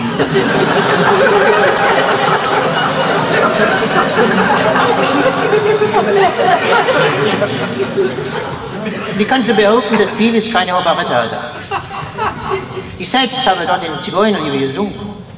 Oh, also, okay, so what? Es ist ja alles vorüber. Kulka, Kulka, Kulka, es ist ja alles noch fein. Der Chor fehlt Und dann-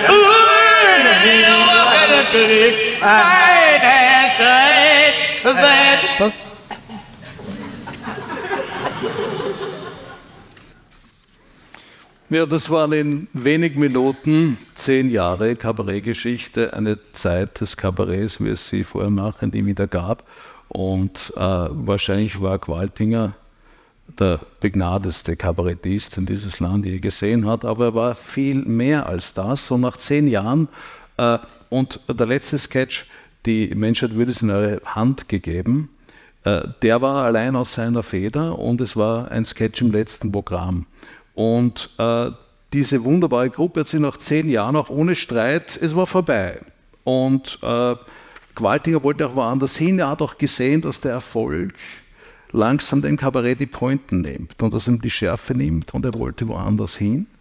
Und äh, man könnte mit diesen zehn Jahren natürlich einen eigenen Abend bestreiten, eine kleine Idee für die Wien-Bibliothek, die ja diesen wunderbaren Nachlass von Qualtinger hütet. Und äh, ich würde das jetzt gerne mal so stehen lassen, weil Qualtinger hat mit dem Kabarett alles erreicht, was er erreichen wollte. Und er hat auch dem, Miss- dem Erfolg misstraut. Und als nächste ist er dann in den nächsten Schritt wieder zurückgegangen zum Drama. Und dann hat er gemeinsam mit dem Karl Merz den Herrn Karl geschrieben und ich glaube, den sollten wir uns gleich mal anschauen. Das ist die Zuspielung Nummer 13. Ich habe mir damals in dieser Zeit geschworen, dass ich aus meinem Leben etwas machen werde. Und ich habe es getan. War immer bescheiden, habe ein bescheidenes Leben geführt, aber ich habe es genossen. War ja furchtbare Zeit, kaum es ist so unruhig. Die, die Leute waren alle zornig, verhetzt, Fanatiker. Man hat nie gewusst, welche Partei die stärkere ist. Man hat sich nicht entscheiden können, wo man sich hinwendet, wo man eintritt. Na, dann ist das historische Jahr 26 geworden, mit dem Brand vom Justizpalast. 26 war es, das weiß ich genau. Da ist ein Onkel von mir gestorben, er hat mir eh nichts hinterlassen. Das war, da war das mit dem Palast. 27 war es, ne? Ja, da sind wir hinmarschiert. Ich weiß ja nicht, was los war. Eine Feier jedenfalls. Mordsfeier. Schöner Brand. Ich bin an sich Feier gern. Ich sehe gerne eine Feier. Ne? Sind wir gestanden und geschaut. Weil wenn ich wo eine Feier sehe, und ich da, da, ne, renne ich gleich hin. Ich habe das gern, wenn die Leute dort stehen. So, auch Unfälle. Nicht? Weil, zum Beispiel ein Unfall, da, da, wenn, wenn, wenn ein Unfall ist, nicht? da höre ich schon, hey, da liegt einer, da biegt einer das Blut, Blut. Gleich bin ich dort, weil ich bin hart, weil ich war beim Luftschutz. 34 Jahre, wissen Sie, wie das war? Ah nein, Sie wissen es nicht, Sie sind jetzt jung, Sie brauchen es ja nicht wissen. Das sind Dinge, da wollen wir nicht dran rühren. Daran erinnert sich niemand in Österreich gern. Später dann bin ich demonstrieren gegangen zu den Schwarzen, zu den Hahnenschwanzler, nicht, zu der Heimwehr, habe ich fünf Schilling gegeben. War ja Geld damals. Dann bin ich umgezogen zu den Nazis, zu den damaligen Nazis, habe ich auch fünf Schilling gekriegt. Ja. Österreich war immer unpolitisch, wir waren nie politische Menschen. Das war Geld, ist alles zusammengekommen. Dann ist eh schon der Hitler gekommen. Ja. Es war ein Jubel, eine Begeisterung, wie man sich das überhaupt nicht vorstellen kann, nach diesen furchtbaren Jahren, nach diesen traurigen Jahren. Der Wiener hat endlich einmal eine Freude gehabt wieder. Ne? Ein Hetz, hat was gesehen. Kann ich sich gar nicht vorstellen. Wann sind Sie geboren? 38. Ja. Wir sind gestanden am Hödenplatz, am Ring, unübersehbar waren wir. Man hat gefühlt, man ist unter See. Und es war wie bei einem Hering. War wie ein riesiger Hering, aber feil, ein Dame. Darum sind sie ja 38 geboren worden. Jetzt sehen wir, ich mir gedacht. Ja, das sind einmarschierte Deutschen mit klingendem Spiel. Nicht? Die Polizisten sind gestanden mit den Hockenkreuzbinden. Hey, furchtbar, furchtbar, ein Verbrechen, wie man diese gutgläubigen Menschen in die Irre geführt hat. Führer hat geführt. Nicht? Also eine Persönlichkeit war vielleicht ein Dämon, aber man hat eine gewisse Größe gespürt. Er war ja nicht groß. Ich bin ja vor ihm gestanden, beim Blockparty-Treffen im Rathaus. So wie mir jetzt da sitzen, ist er vor mir gestanden. Hat er mich angeschaut, seine blauen Augen. Ich habe ihn angeschaut. Dann hat er gesagt, ja, ja, da habe ich alles gewusst. Wir haben uns verstanden. Ja, so bin ich illegaler geworden. Nein, ich weiß schon, das wissen Sie ja nicht. Illegaler, das war damals jeder in Österreich.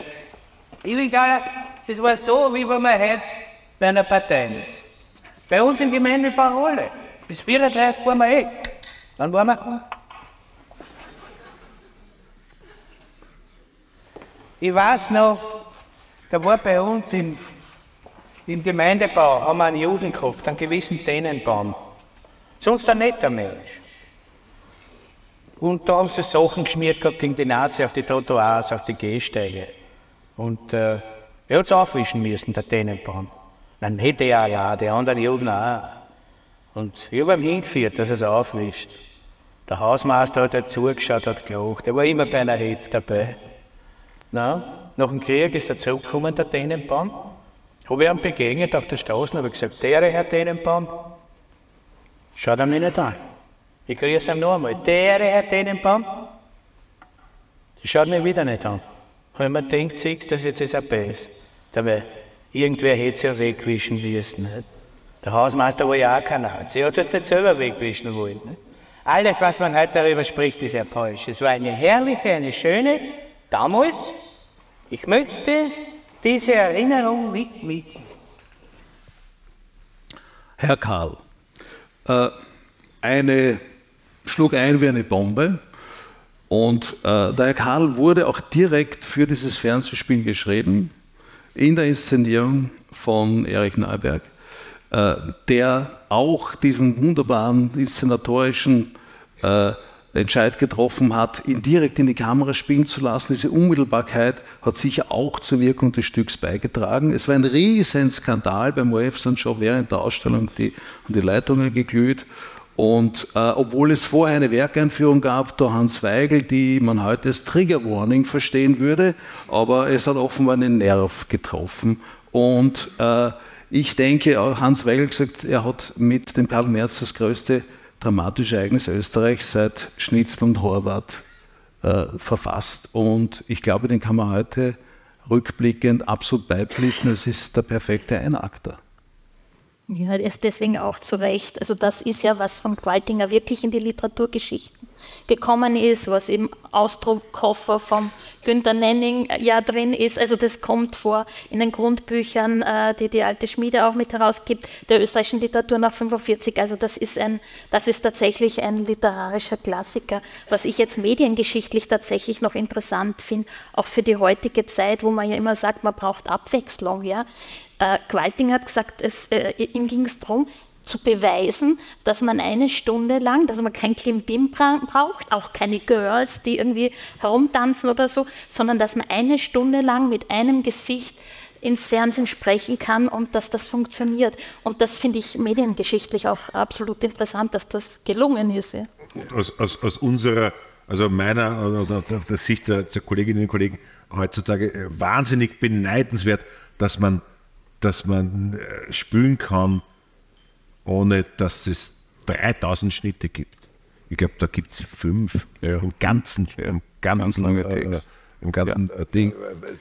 Aber Entschuldigung, Normalerweise haben wir in der Minute ja, 70 ja. Schnitte. Aber es ist ja auch schauspielerische Meisterleistung. Sowieso. Ja, klar. Absolut. Äh, und und äh, wie gesagt, es hat eingeschlagen wie eine Bombe und äh, ein bisschen was vom Nachhall hören wir ja bis heute. Es gibt sehr, sehr viele Reaktionen darauf und wahnsinnig viel Literatur, zu Recht, aber wir haben was rausgesucht und vielleicht würdest du das vortragen wollen. Ja, der, der, der, der was er der Waltinger selber hat, hat, hat in, im Interview gesagt, den Herrn Korl haben es mir nie verziehen.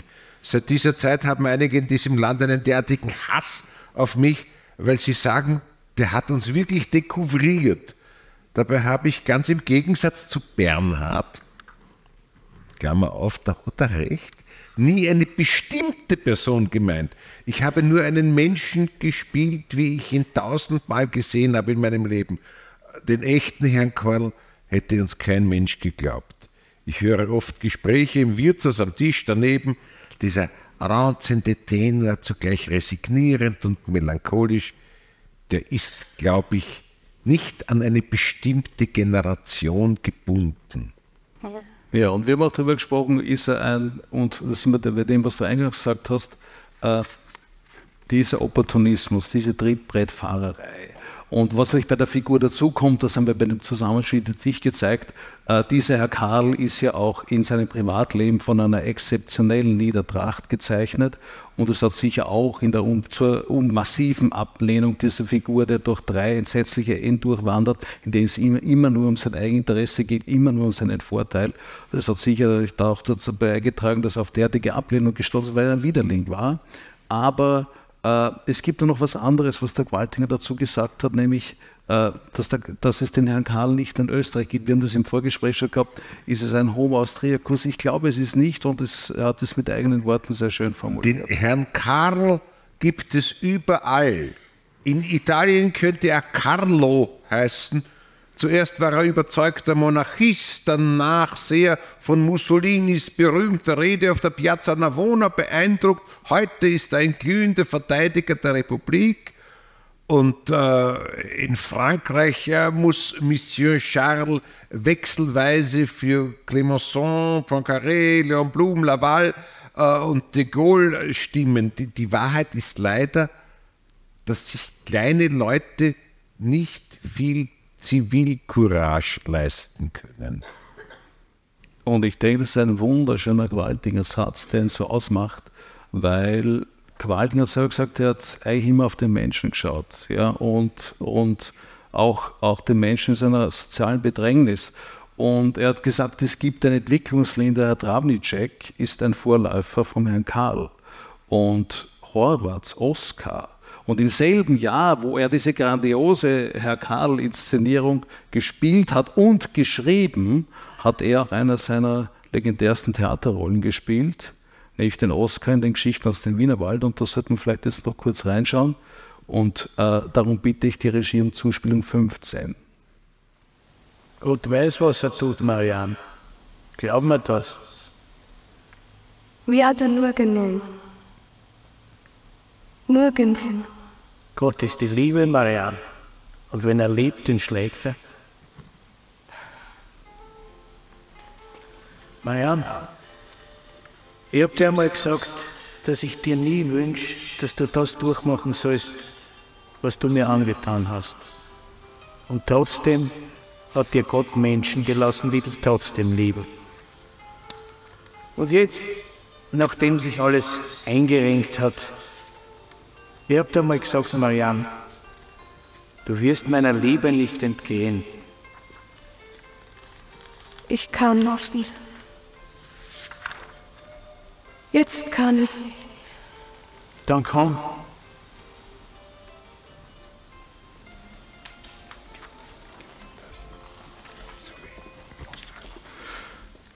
ja wohl einer der einprägsamsten, tragischsten, traurigsten, traurigsten und berührendsten Schlüsse eines Dramas, das hier auch von Erich Neuberg kongenial verfilmt wurde. Helmut Qualtinger hat ja dann auch später in einer weiteren Verfilmung von Maximilian Schell den Zauberkönig gespielt. Und äh, wenn man sich fragt, wenn man sich äh, Qualtinger anschaut, äh, und hat gesagt, warum hast du nicht mehr geschrieben? Gut, hier sind 2200 Druckseiten Qualtingerscher Werke. Die Filmografie umfasst 10 DVDs und äh, ich empfehle jedem den Erwerb. Und es ist ein Bruchteil dessen. Und was der Mann an Rollenstudium, an, äh, an, an, an Autorenschaft geleistet hat, ist einfach atemberaubend. Und er war von einer derartigen Produktivität, dass es eine Beschäftigung, wenn man in den Nachlass schauen darf, in der Wien-Bibliothek, was dort an Stücken liegt, an Romanen, die er übersetzt hat. Also da gibt es noch so viel zu tun. Äh, es ist einfach atemberaubend, mit welcher Produktivität er gearbeitet hat. Etwas, was ihn sein Leben lang begleitet hat, war sein Humor und seine Practical Jokes, die man sehr schwer beschreiben kann. Es sind Streiche, es sind Imitationen, mit äh, der seine Umgebung terrorisiert hat. Und äh, einer, der besonders krei weite Kreise gezogen hat, äh, ist der, na vielleicht spielen wir mal die Zuspielung 12a von der Regie.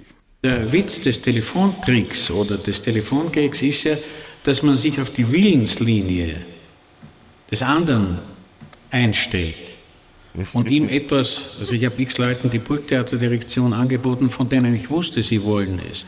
Oder ich habe einen berühmten Kollegen, der immer nur Komiker im Film gespielt hat, angeboten, die erste tragische Rolle. Wir können zwar wenig zahlen und äh, er hat nur einen Drehtag, aber er muss sich die äh, Glatzen schneiden lassen, ja, mache ich sofort, aber er muss sich auch kastrieren lassen. Lange Pause und dann brach, also dann hat er schon gewusst, das bin ich, brach also eine Wut aus äh, bei ihm, ein sehr humorvoller Mensch, der hat ein Jahr lang nichts mit mir geredet. Und die meisten dieser Practical Jokes haben sich halt im, im Telefon in, in einer äh, intimen Situation abgespielt, weil er halt irgendjemanden äh, einen Streich gespielt hat, dem er auf den Leim gegangen ist. Äh, hat auch zum Teil unglaubliche Kollateralschäden gehabt, weil manche dann so genervt haben, dass wenn dann Willy Forst tatsächlich angerufen hat, sie reinbrüllt haben, äh, lass mich in Ruhe, Qualtinger, du Arschloch. Und äh, bis Willi Forst beim vierten gesagt hat, wenn er noch einmal Qualtinger oder Arschloch zu mir sagt, kriegst du die Rolle nicht. Und er hat es aber auch zum Guten verwendet.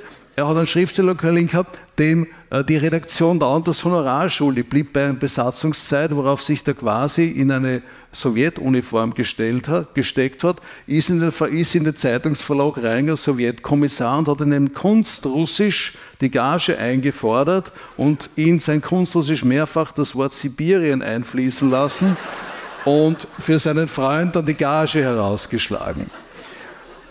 Und einer seiner legendärsten Practical Jokes war der des Eskimo-Dichters Kobuk.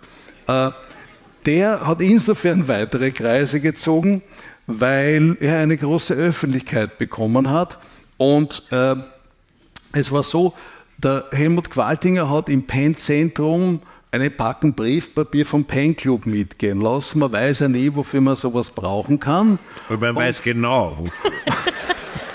und hat dann äh, auf diesen Briefpapier eine Presseaussendung getippt und bitte, lieber Robert, würdest du diese Presseaussendung vortragen? Auf Einladung des österreichischen Pennzentrums trifft der Eskimo-Dichter Kobuk am 3. Juli in Wien ein, äh, 1951. Der 1889 in Iviktut, Grönland, geborene Autor ist Verfasser mehrerer Romane, deren eigenartige Verbindung von magischem Realismus und arktischer Mystik ihn auch über die Grenzen seiner engeren Heimat hinaus bekannt gemacht haben. Seine Romane Brennende Arktis, Berlin 1927 und Kochholz, Zürich 1941, sowie der Schlittenhunde-Roman Haya Musch Musch sicherten ihm auch im deutschen Sprachgebiet einen beachtlichen Leserkreis. Seine grönländische Trilogie Nordlicht über Iviktut wird derzeit von der Metro Goldwyn Mayer unter dem Titel Song of the Iceman in Technicolor verfilmt. Der Autor, der zum ersten Mal nach Österreich kommt, ist ein großer Verehrer unserer Literatur. Seinen Essay Adalbert Stifter, A Study in Humanism, erschien 1948 bei Harvard Press. Mitte Juli findet voraussichtlich eine Lesung aus den Werken des Autors statt. Ferner hat der Autor die Absicht, mit mehreren Wiener Theatern wegen Platzierung seiner in der letzten Schaffensperiode entstandenen Dramen Einsames Iglu und Verlassener Kajak sowie der satirischen Komödie Republik der Pinguine zu verhandeln. Der Autor beschäftigt sich auch mit dem Projekt, die Wiener Eisrevue zu einer Grönland-Tournee zu verpflichten.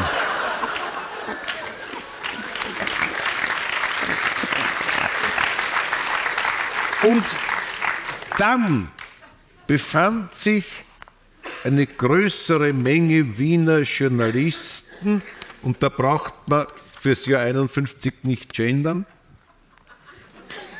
am Bahnhof am 3. 2. Juli 1951. Es gibt sogar Bilder davon. Ja. Dann haben sie ihn gefragt, also äh, nach einem Statement, und er hat gesagt, Hasis. ja. Also, um wieder und das hat er sein ganzes Leben lang betrieben und dann auch vom äh, Unterrichtsminister Hurdes den Verbot des Buchstabens U verlangt, weil er mit Unzucht und Unflat und äh, so weiter natürlich konnotiert ist. Aber was dahinter steckt, äh, denke ich, ist, und da kann man den Bogen dann zum ganzen Schluss sch schlagen, ist, Aristoteles hat gesagt, die Komödie ist ein Instrument der Wahrheit. Und ich glaube, wenn wir den Bogen schlagen vom Qualtingers Schriftsteller bis hinauf eben, wie du erwähnt hast, die Jelinek und auch einen Werner Schwab und auch einen Thomas Bernhard. Ich glaube, das Instrument der Wahrheit hat die österreichische Literatur immer ganz besonders gern gespielt. Die Wiener Vorlesung mit dem Titel Helmut Qualtinger, eine Annäherung, fand am 12.12.2023 im Wiener Gartenbaukino statt. Vorbereitet, gestaltet und präsentiert wurde sie von Max Gruber. Bei den Veranstaltern der Gemeinde Wien bedanke ich mich sehr herzlich für die Zusammenarbeit und das OK zur Übernahme dieser Veranstaltung im Falterradio. Ich verabschiede mich von allen, die uns auf UKW hören, im Freirad Tirol und auf Radio Agora in Kärnten. 2024 könnte ein turbulentes Jahr werden. Die Journalistinnen und Journalisten des Falter recherchieren hinter den Kulissen in Kultur, Gesellschaft und Politik. Ein Abonnement des Falter darf ich Ihnen ans Herz legen. Auch Geschenksabos sind möglich. Alle Informationen gibt es im Internet unter der Adresse abo.falter.at. Ursula Winterauer hat die Signation gestaltet. Im Falter betreuen Miriam Hübel und Philipp Dietrich die Audiotechnik. Ich darf Ihnen einen guten Rutsch ins neue Jahr wünschen. Bis zur nächsten Sendung. Sie hörten das Falterradio, den Podcast mit Raimund Löw.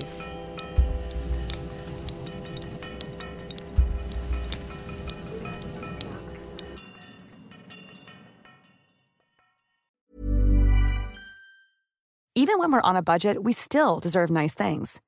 Quince is a place to scoop up stunning high-end goods for 50 to 80% less than similar brands. They have buttery soft cashmere sweaters starting at $50, luxurious Italian leather bags, and so much more. Plus, Quince only works with factories that use safe, ethical, and responsible manufacturing. Get the high-end goods you'll love without the high price tag with Quince. Go to quince.com/style for free shipping and 365-day returns.